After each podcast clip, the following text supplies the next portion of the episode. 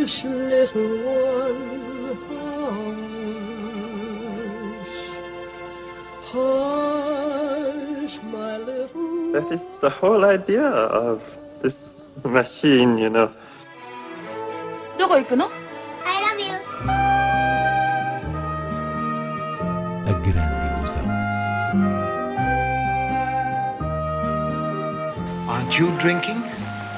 I never drink. Why? Tu n'as rien vu à Hiroshima. J'ai tout vu, tout.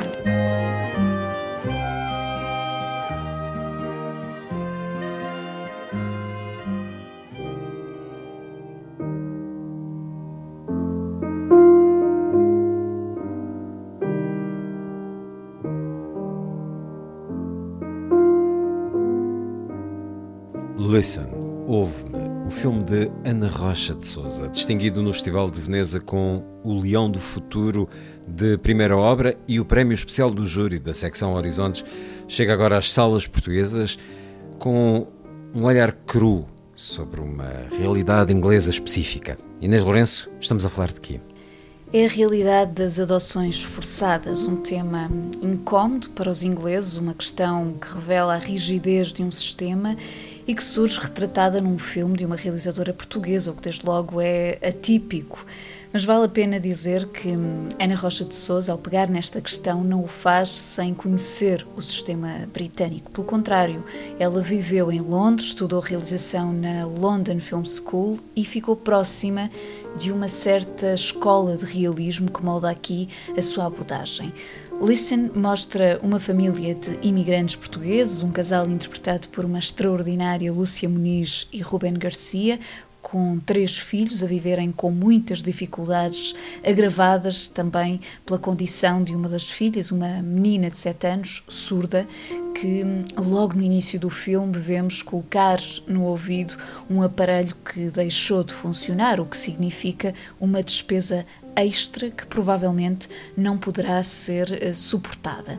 Nesse dia, o casal irá receber a visita da Segurança Social e, na sequência de umas manchas que aparecem nas costas da menina, os três filhos são literalmente arrancados dos braços dos pais e inicia-se um processo de adoção adoção forçada, ou seja, há uma ação rápida contra estes pais, mas sem as devidas averiguações, o que vai revelar um grande lapso e uma situação irreversível, dada a estrutura fria eh, desse sistema inglês. Ana Rocha de Souza filma este quadro de sofrimento com notável bravura, uma certa depuração e, sobretudo, uma sensibilidade, uma delicadeza infantil que é transmitida pela personagem da criança surda. De resto, é uma primeira longa-metragem que denota a voz firme da realizadora. About now?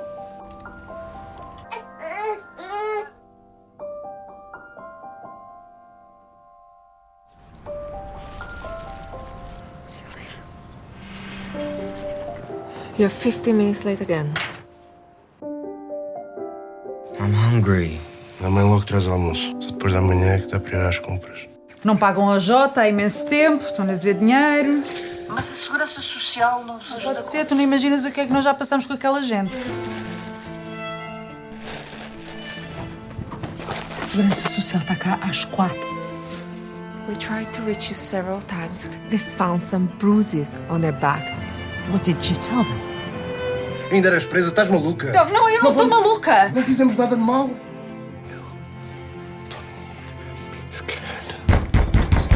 Bella! Social Services, Nicolau de Silva Costa. So we are forced to take your children away with us today. No, they're, they're my kids! You cannot do this! I need information on my children. Where are they? Where are my kids? Yeah, I just want to go home. Hey, don't allow me to see my kids for days. And when I finally do, I cannot have a conversation with my daughter. This visit is over. Why? Why is it It's over. It can take only months to turn a care plan into a forced adoption. What are our chances? She was abandoned inside this institution under the false assumption that this was the best for her.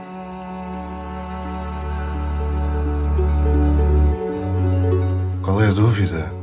Vai acontecer.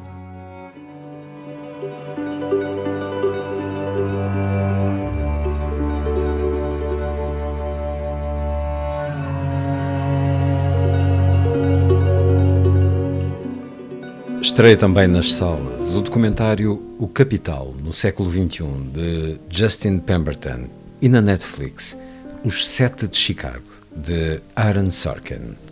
O Capital no século XXI transpõe para o ecrã o volumoso best-seller do economista francês Thomas Piketty, através de uma conjugação de depoimentos de especialistas, entre os quais o próprio Piketty, elaborando uma viagem pela história com H grande à boleia da definição de capital e de como as dinâmicas do capitalismo ao longo das décadas se refletiram no quadro da desigualdade social.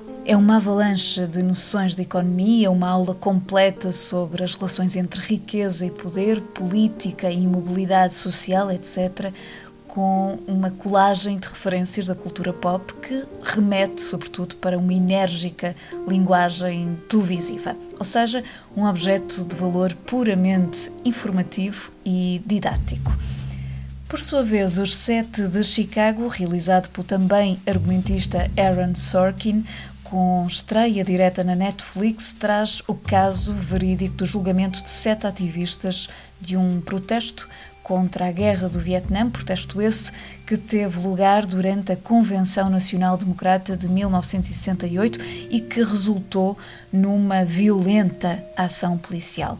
Grande parte do filme passa-se na sala de audiências no Tribunal de Chicago, intercalando imagens do que de facto aconteceu nas tais manifestações e revelando um julgamento politicamente motivado e manipulado na altura da eleição de Nixon e que, obviamente, dialoga com a América de hoje.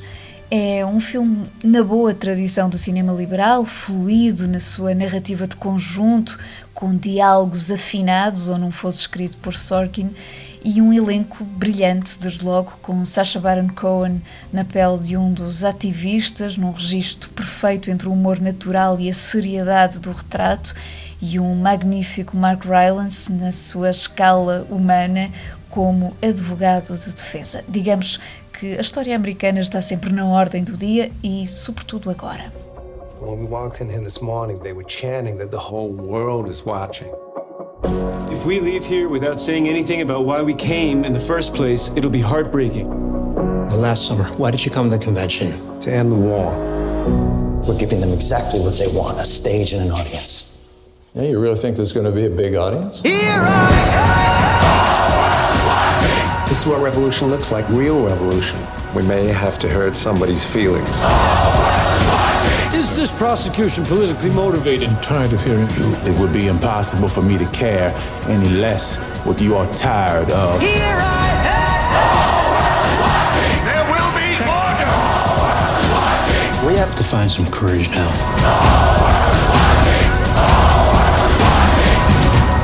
How much is it worth to you? What's your price? To call off the revolution? My life. Open your eyes, cause a new day is dawning.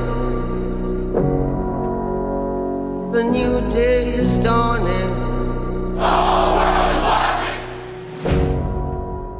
Seguimos com outras propostas de cinema. Entre os filmes disponíveis de momento no site da RTP Play, destaco um clássico italiano e um drama inglês. Estou a falar de Belíssima, de Luchino Visconti, com a espantosa Ana Magnani no papel de uma mulher de classe baixa que leva a sua filha pequena a um casting na tentativa desesperada de fazer dela uma estrela de cinema. É um dos grandes melodramas de Visconti.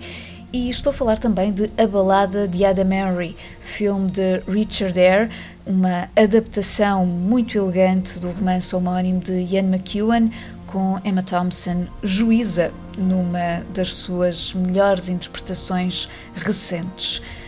No Porto, a Casa do Cinema Manuel de Oliveira, em Serralvos, inaugura esta quinta-feira a exposição Manuel de Oliveira Fotógrafo. São mais de 100 fotografias do arquivo pessoal do cineasta, a maioria inéditas, um trabalho produzido nos anos 30 e 40 que dá a conhecer outra dimensão da sua arte, naturalmente em diálogo com a obra cinematográfica. Na capital, o DOC Lisboa está de regresso na sua 18ª edição, este ano repartido em várias fases até março de 2021, uma configuração que procura responder melhor à lógica do encontro, da experiência coletiva dentro dos limites impostos pela pandemia, ou seja, espaçando no tempo a vivência do festival.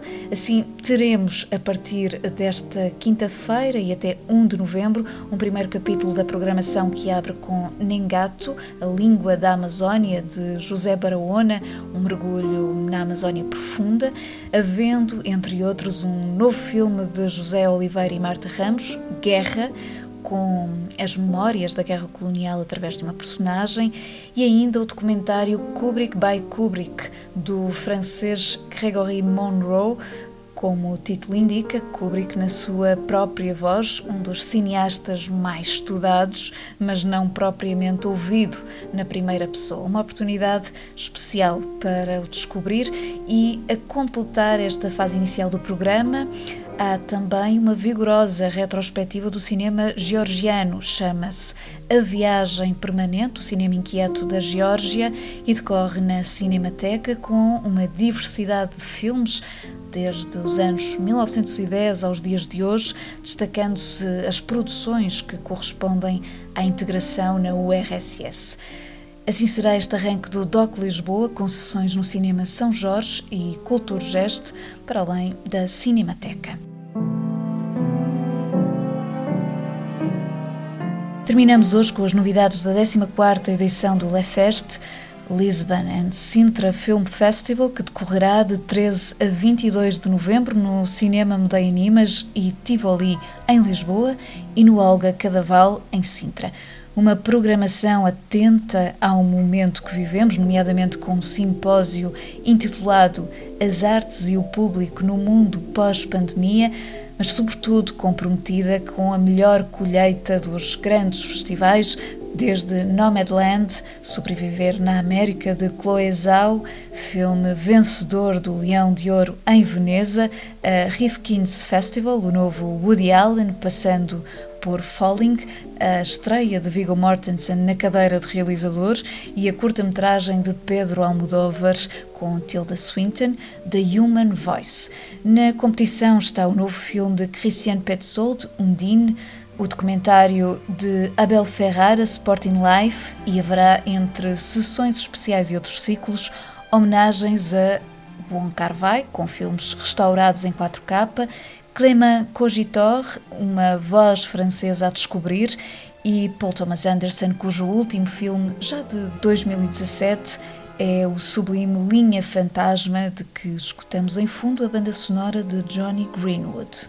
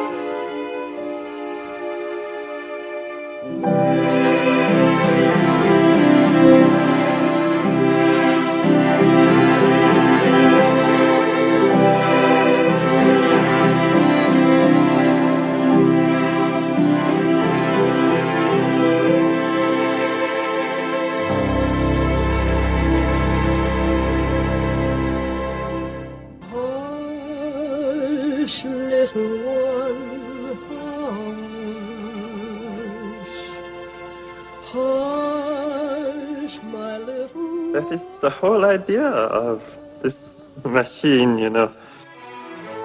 どこ行くの I love you. A grande ilusão.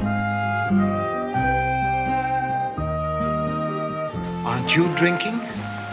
I never drink. Why? Tu n'as rien vu à Hiroshima. J'ai tout vu. Tout.